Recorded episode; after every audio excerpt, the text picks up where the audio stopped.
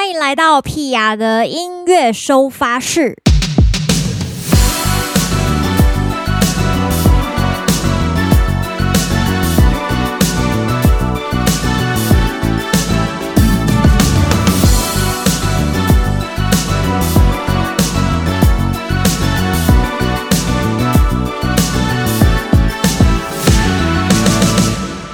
零二一年的一月十一号，Oh my God！各位，我们今天已经是第三十三集的屁雅的音乐收发室了。不知道一月这个二零二一年的刚开始，大家过得怎么样？上个礼拜其实算是第一周啦。我想大家上礼拜还应该还有部分的心情是处于一个放假的状态。那到这个礼拜呢，又重新步入这个工作的状态，大家有没有更顺利呢？为什么要讲一些屁话呢？因为天哪，我已经做到第三十三集，傻眼！我今天一直在想说，完蛋了，今天到底要聊什么？我真的是想不出来，怎么会这样哦？天哪，我真是想说，那些就是广播节目可以做到什么十几二十年的人们，Oh my God，他们到底是怎么撑下去的？我我才到三十三集，我就开始觉得有点疲惫了。但三十三集的意思就是，你看哦，一年。一年一个月有四个礼拜，那就会有四集嘛。那一年有几个礼拜，就是十二个月乘以四是四十八周。然后我已经录了三十三集，所以在十五集，没错，诶，对，只要在十五集，我就集满一年份了。其实也是非常的快，就哈，不可思议，怎么会？到底这四十八集里面到底都在讲什么东西？今天一直在想到底要跟大家聊什么，因为最近也没什么人来留言，这样子啊，小悲伤。但还好啦，总不可能大家每次都在那边疯狂留言，这样子也是好像有点没事干这样子。嗯，我其实这几个月非常的风靡去按摩这件事，我不知道我前几集有没有聊过。总之呢，就是我现在走一个很爱按摩路线，因为就是常常会觉得身体很不舒服这样。然后因为我之前曾经有过一阵子，就是也是很常生病，就是很常感冒啊干嘛的，然后我就跑去按摩。那个时候也是朋友推荐我的，然后我只要每次去按摩之后呢，我的感冒或者我的身体状况就会诶。就会马上变好，然后大概每个礼拜去一次，一个月后就是整个生龙活虎这样子。对，但是每次去按都很痛。那个时候是油压了，就刚开始第一次去按摩，这样每次去按都觉得哇、哦、很痛这样，然后好不容易按到第三个礼拜、第四个礼拜才会觉得身体变得比较轻。所以之后一直对按摩有一个小小的阴影，就是只要去按摩都会觉得很痛，而且按完我都会有那种。好像就是打了好几场篮球赛，完全没有热身，隔天那种超级酸痛的感觉。对，但是因为后来身体如果很不舒服或是很僵硬的时候，你还是会想要去给人家按一下这样子，所以就想说，哎，好，那就是有空档就可以去按一下。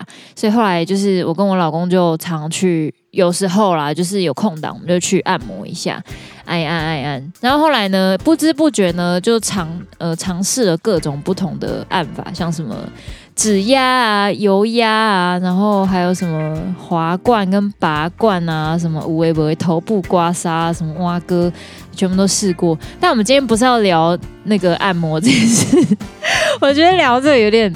太像什么？太不像音乐节目了，很好笑。我今天想要聊一个，就是我刚才去按摩的时候，然后那个人跟我说要好好照顾身体什么的。他说那个按摩师他他跟我说，哎、他说了一句话，我印象有点深刻。他在说，只有身体是自己的，就是其他不要，其他都是别人的这样子。然后。我我想他的意思应该是说，就是大概大部分的人，如果你是上班族啊，你就是大部分时间都是留给工作嘛，然后剩下或者是你的身旁的家人也好，这样，然后呃，你你你自己的时间，或者是只有你的身体是属于你自己的这种感觉，这样。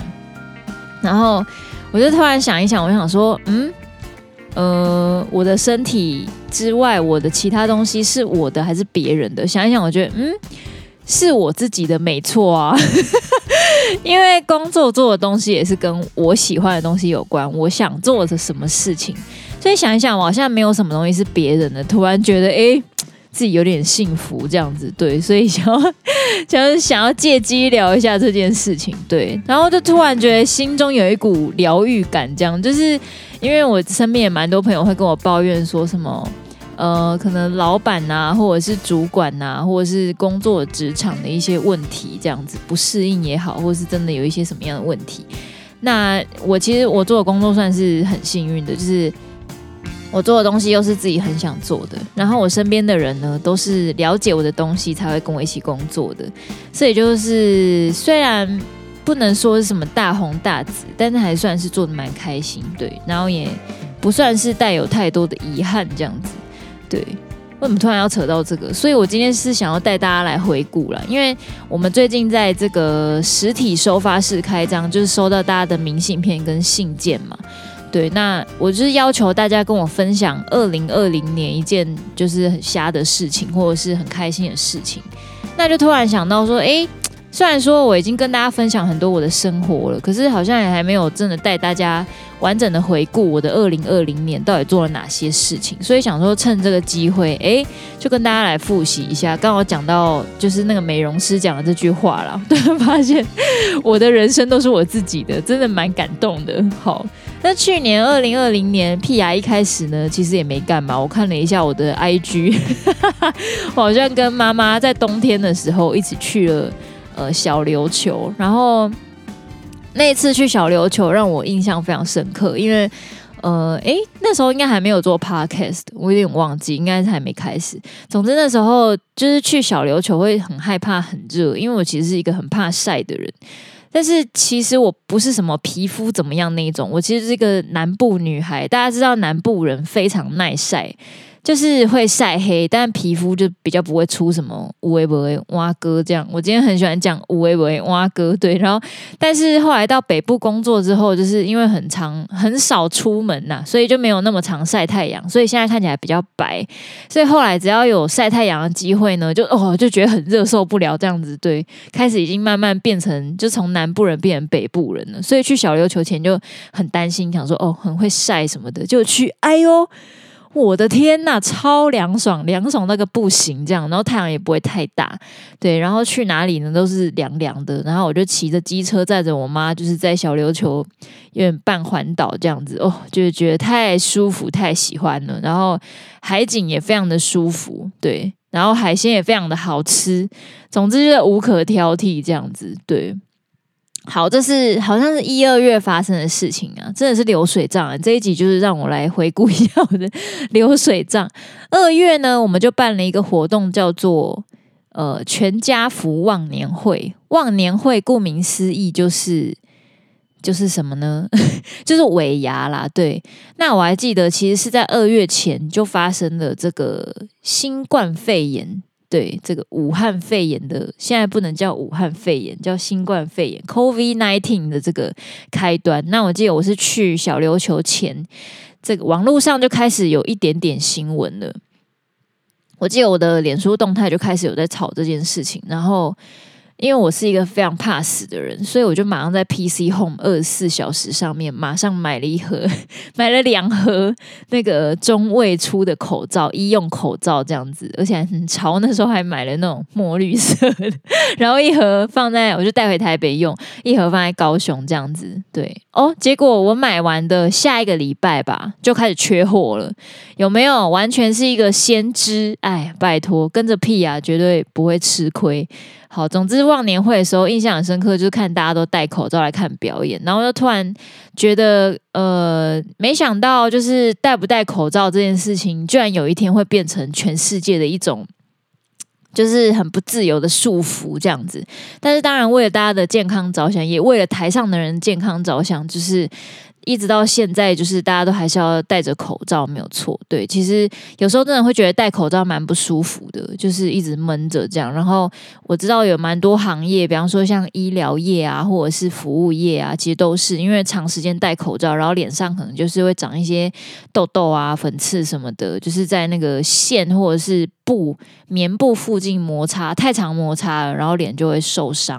真的是大家真的很辛苦。像我都常窝在家里面，一个人在工作室里面录东西，录 podcast 或是录一些什么呃五维博维什么蛙歌，对，所以其实没有那么常跟人群接触。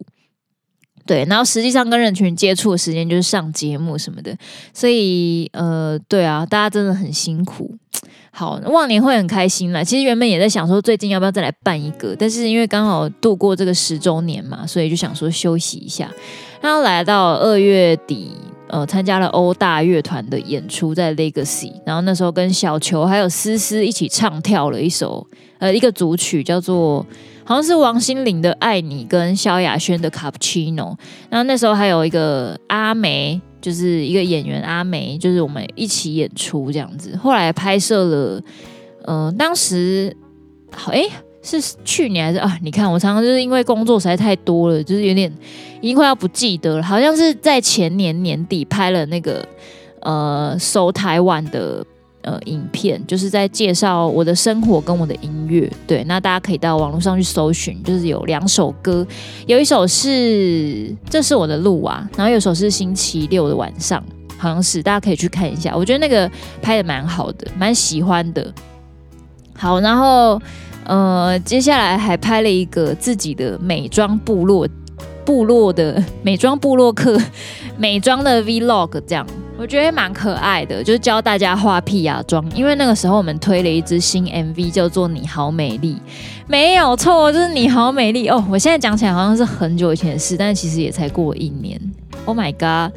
然后帮一个健身房制作了一首主题曲，这个我不知道大家在网络上找不找得到，但没关系，其实有机会再跟大家分享，我觉得很有趣。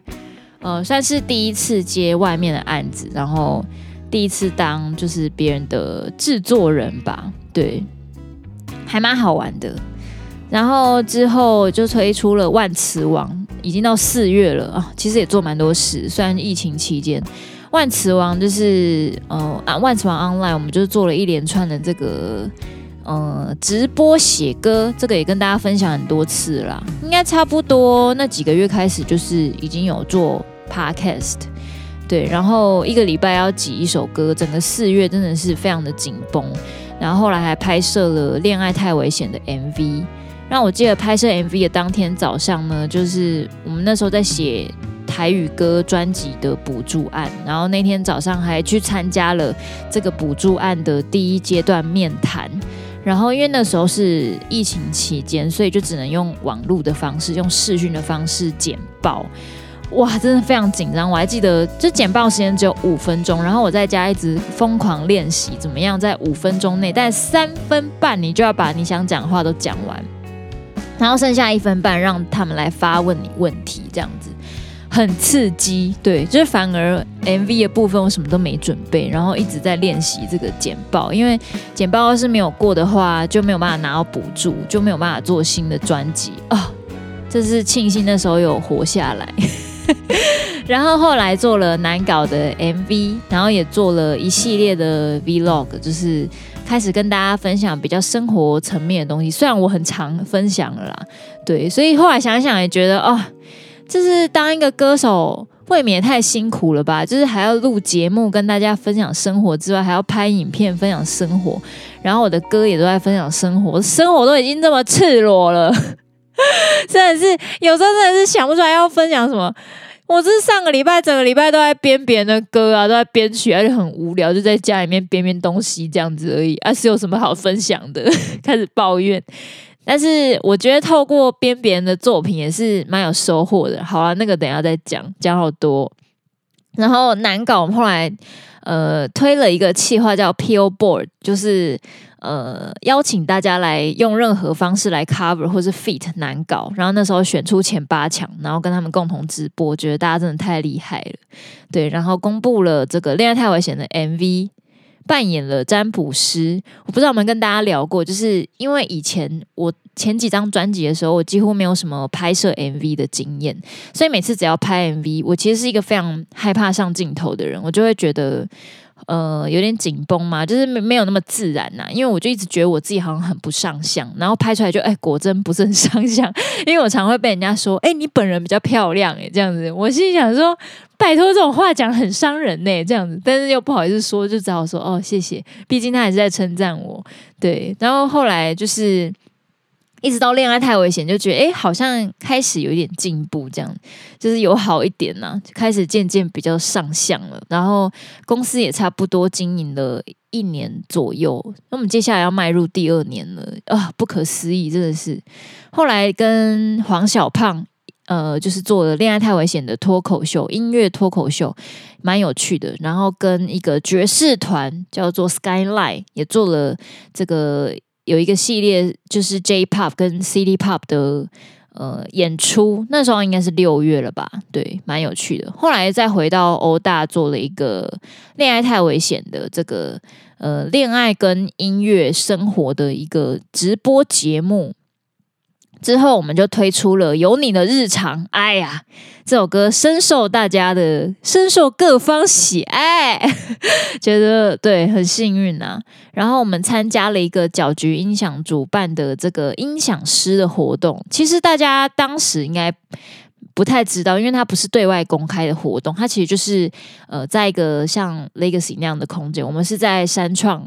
的呃，里面的 live house 这样子，大概可以五百人到八百人的一个场地，然后就是让这些音响师呢，透过现场的这个呃调音，就是现场的混音，然后来做一些切磋这样子，他们就有不同的混音师会上台，呃，跟大家分享他刚才做了什么样的调整，这样。那我们就是那一天的示范乐团。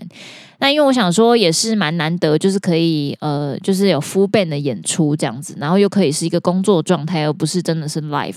所以那天我就找了我自己的摄影团队，然后整个来拍 live session 这样子。所以之后大家看到的 live session 就是那一天拍的，我记得是六月多的事情，对。呃，很开心呐、因为那天大家唱了五六首歌，然后也都有做记录这样子。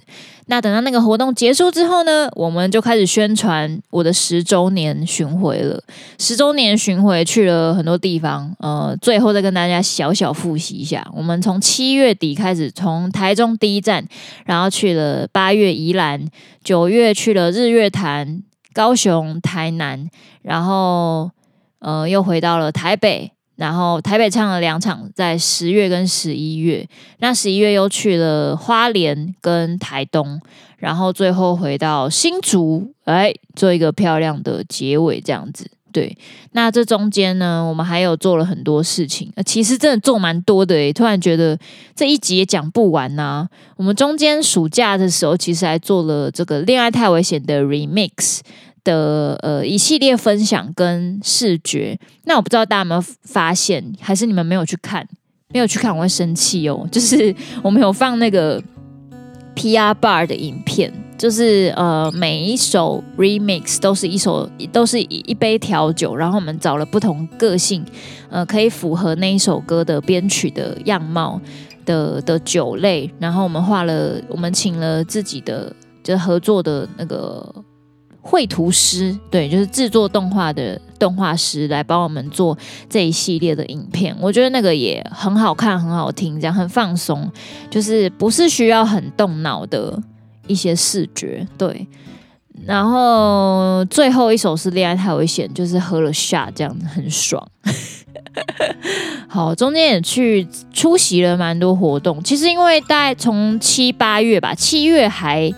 慢慢的，呃，疫情慢慢的好起来。八月开始就是疫情整个是已经受到控制了，然后所以其实音乐表演就开始变得非常的热络。所以我的八月非常的满，我记得整个月就是好像大家也有二十天的时间都在演出，啊，或者是讲座这样，真的是哦，每天醒来就是要讲座，每天醒来就是要演出。对，当时觉得很累了，但是现在想起来觉得蛮幸福的，就是。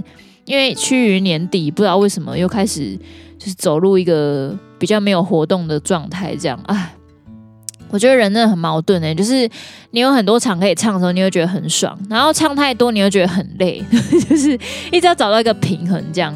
但是工作这种事情，就是他会来就会来啊，他不会来就不会来，就是你也就没办法对。但是因为我们嗯比较特别一点，因为我们通常。我啦，我比较不不是那种一直去往外推说，哎哎，谁来找我唱歌啊？拜托啊，找我去发场干嘛之类，就我比较不会这样子。通常都是真的，大家有来邀约，然后我们有谈成的，我们才会去演出。所以演出多的时候，真的是各方邀约，真的很感谢，就是大家喜欢屁雅，然后呃，愿意可以给我一些分享的机会，这样子。对，哎，突然又讲到这。我今天还没有讲到电动，我觉得我非常收敛。好，然后整个下半年几乎都是呃十周年的回顾。哎呀，就是去了很多地方，这样。今年这个十周年，其实也跟大家分享很多次了。然后中间我们穿插发了一首新单曲，叫《与你》，这个是万磁王 online 的第二首单曲。其实我们还是默默的有在做一些事情，对，虽然说就是夹杂在演出当中，好像。呃，焦点比较没有那么明确，但是实际上一直都有在默默做一些事啊。其实我们还做了很多呃新的歌曲，都还没有跟大家分享。其实就是时机还未到啦，对啊。然后一直到年底呢，就是我的头发颜色越来越浅，这样。原本以前是染了一个比较亮的橘色嘛，然后一直到今年的年底。我其实也是有点想到，想说好啊，不然就去漂头发，然后我就把它漂成那种奶茶色的。然后原本很怕，就是染了之后自己会看起来比较黑，因为其实我不是白霸 day，我是偏欧巴 day，我是皮比较黄的那种，对，我是黄种人，非常明确的黄种人，对，也没有真的很黑，但是偏黄。所以我就很怕我的头发如果太亮的话，就整个人会看起来更黄，这样很像太老这样。但是后来染了之后发现，哎，不会，看起来更像妹子了，真的是很开心。对，然后最近呢，就是因为那我那个黄大概就是奶茶色，在维持了一个月，我就开始觉得它。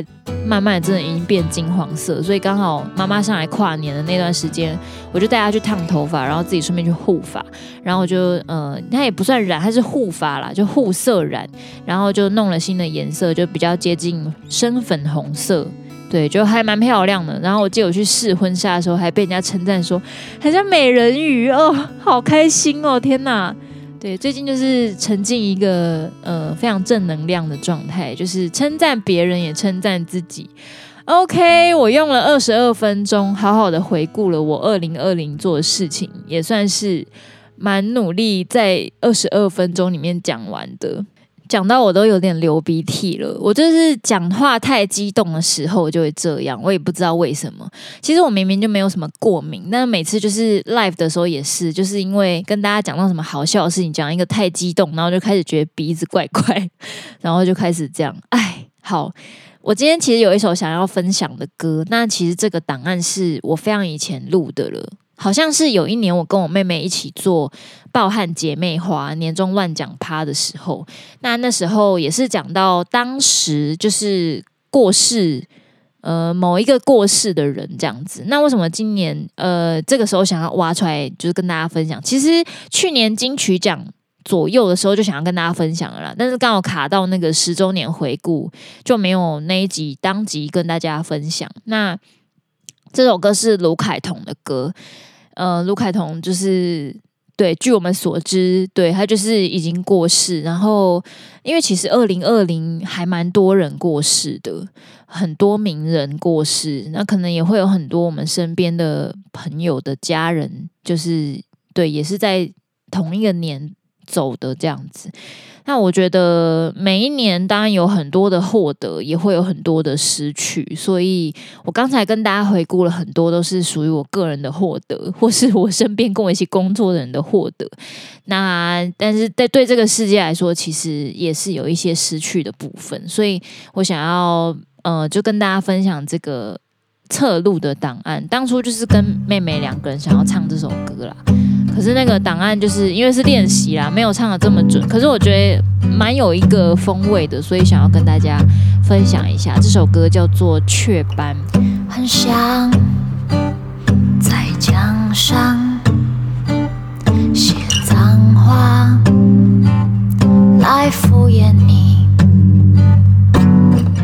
不然就像边上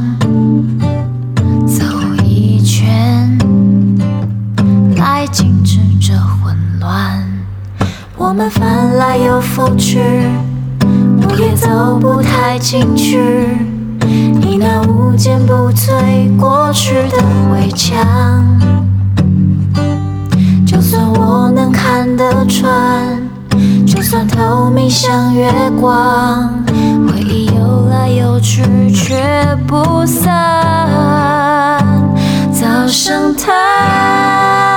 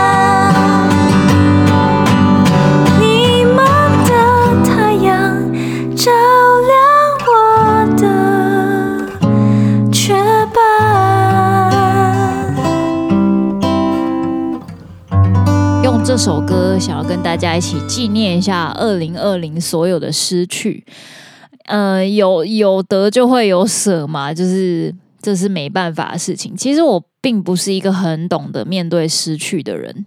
我就是走一个很逞强的路线，我想大家听我的歌，大家可以感受到，就是明明很难过，然后还要笑着流泪。我的歌里面都是走这种路线，不然就是那种什么，虽然很哀伤，但还是要就是送你离开的那种状态。对，我就是走一个非常倔强逞强的的路线，所以其实呃，一旦我面临到失去，其实我是。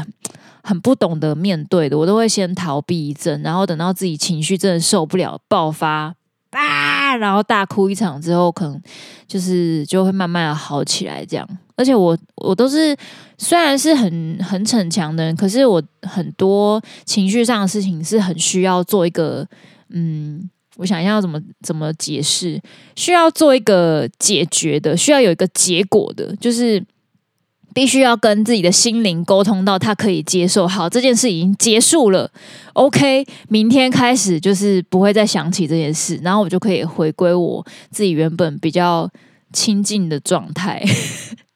我觉得这件事还蛮有趣，就是虽然我是一个。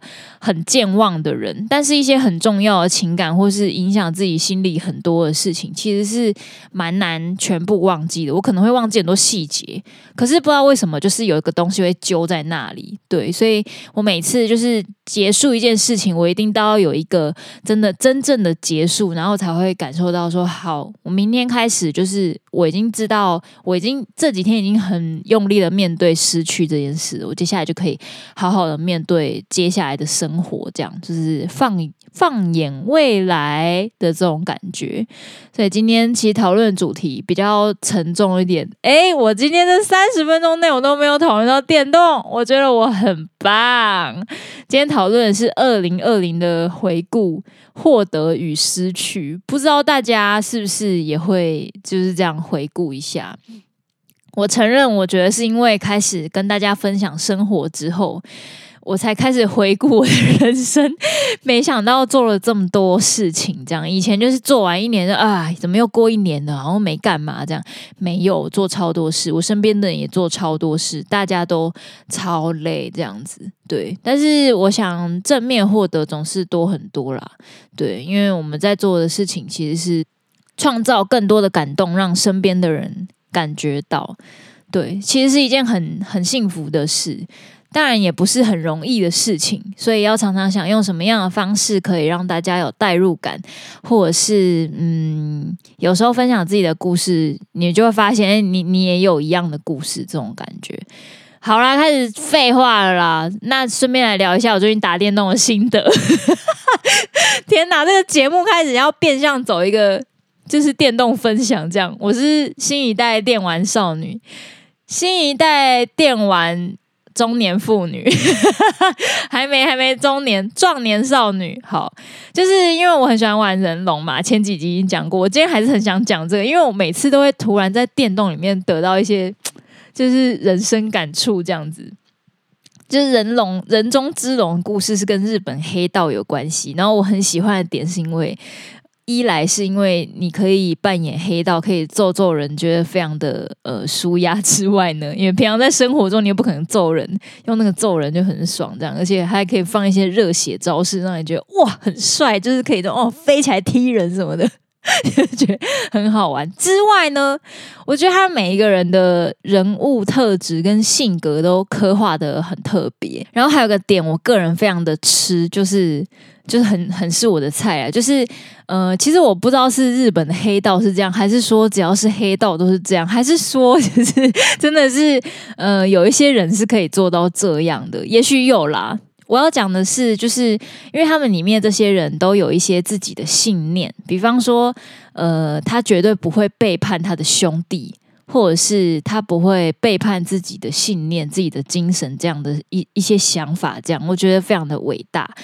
因为人其实是很怕受伤的，就是当你呃，比方说你跟谁在交际的状况下，你跟他认识，然后你跟他共事，或是做了什么事，然后你可能不小心受伤了，你就会觉得说，你以后再也不要对别人这么的呃开诚布公，或者是不要这么赤裸的相信别人之类的，不要让别人知道太多有关你的事情，或者是不要太信任他。对，但是呢，我在这个。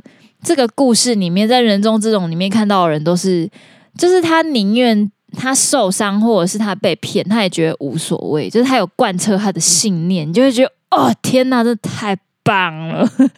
就是希望有一天自己也可以成为这样的人。就是你只要相信你自己这样做是你想做的，这样就好了。不管你有没有得到什么样的回馈，或者是呃，你是不是有呃受伤。因为受伤是必然会发生的，但是就算如此，你真的有吃亏吗？在你吃的那个亏是什么亏？如果说你其实你到最后你是没有背驰你的信念，那其实你也没有什么样的失去，顶多就是比方说被别人骗了几百块啊，或者是呃觉得心理上有点不舒服而已。但可是你在内心并没有背叛自己任何一个部分。突然就想一想，就觉得说，哎。对啊，那我有什么好生气的？我何必为了这种奇怪的吃亏而感到呃不舒服或什么的？我的人生并没有背叛自己啊，有没有？突然就觉得我豁然开朗。对，因为我知道很多朋友他们会因为就是可能自己太单纯，或者是。自己太容易相信别人，然后可能有吃到一些亏，然后就觉得很不舒服。就是为什么自己 always 要当吃亏的那个人？但我觉得你只要很真心的相信自己想要这样做，那就这样做，那就好了。就是那些后果或是结果，那并不是最重要。重要是你从头到尾都贯彻自己的信念，有没有？你如果真的觉得吃亏不爽，你就打开人中之龙，踢一踢人，揍一揍人，把人家踢到高空上面，然后再。把它摔到地上，的 就觉得非常的舒压，这样就够了。其实今天这集我自己也聊得蛮开心的啦，就是跟大家聊聊获得与失去，以及贯彻自己的信念，越来越心灵鸡汤路线，但我自己还蛮喜欢的。我原本还想说，就是我还可以跟大家多分析一下人中之龙每一个角色感动我的地方在哪里，但这样讲下去，这一集真的就五十分钟跑不掉，不要太夸张好了。好，大家如果有想要听我。分享什么样的主题，也可以在电子报的留言，或者是每一集的 podcast 的宣传的这个贴文下面跟我分享，嗯，好不好？期待你们的留言。那我们下个礼拜见啦，拜拜。然而你永远不会知道，我有多么的喜欢。有个早晨，我发现你。身，